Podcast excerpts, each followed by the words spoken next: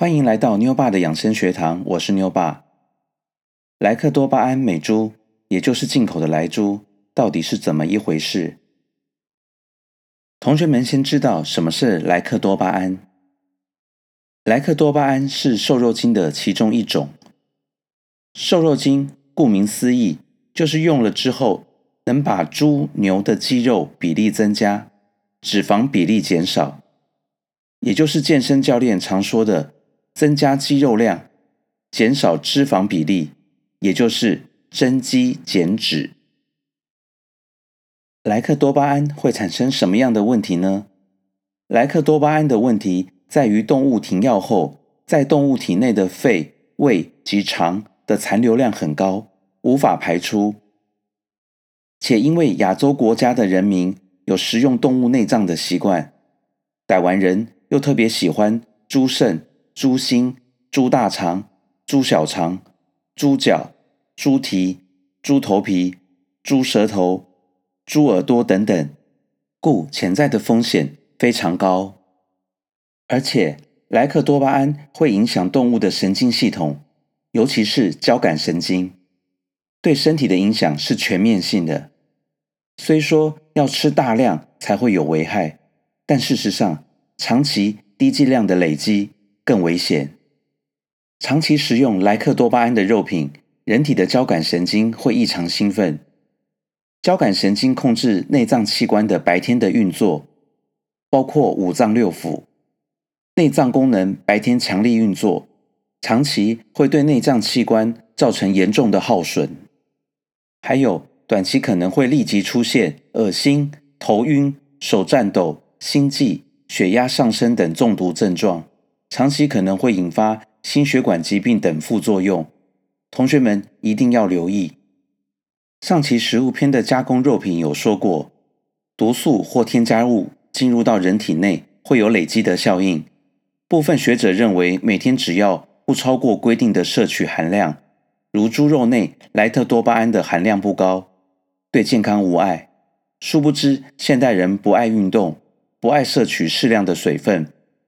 身体毒素无法透过排毒器官正常排出，毒素累积到一定程度，会导致身体的新陈代谢的改变，以及过度的发炎反应。久而久之，会带来各种慢性疾病的产生，最后肿瘤、癌症指日可待。最后，日常生活能避免吃到来猪、来牛等肉品吗？答案是不可能的。虽说来猪进口到台湾，超市及卖场必须详实标明，但相关来猪肉品及内脏流入餐厅、摊贩或夜市，同学们会问老板吗？老板会如实告知吗？内脏部分做成的卤味进到夜市或市场，应该没有人会知道。同学们应该全部下肚了吧？来猪包括猪内脏、猪肢骨，大量进口。国产猪肉价格会有竞争力吗？一般小商家为了节省成本，会使用何种肉品？应该不言而喻了。要不吃到来猪及其相关肉品，就只有一个方法，那就是外食不吃猪肉。同学们可以做得到吗？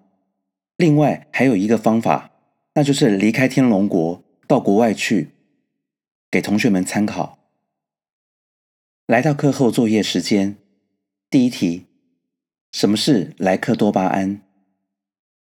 第二题，莱克多巴胺对人体健康的影响，同学们可以好好思考下。我们下次再会，拜拜。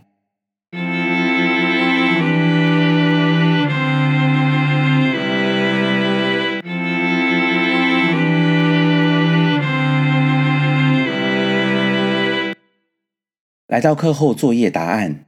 第一题，什么是莱克多巴胺？莱克多巴胺是瘦肉精的一种，属于交感神经兴奋剂。瘦肉精顾名思义，就是用了之后能够把猪牛的肌肉比例增加，脂肪比例减少，也就是健身教练常说的增加肌肉量，减少脂肪比例，也就是增肌减脂。第二题。莱克多巴胺对人体健康的影响，短期可能会立即出现恶心、头晕、手颤抖、心悸、血压上升等中毒症状，长期可能引发心律不整、心血管疾病等副作用。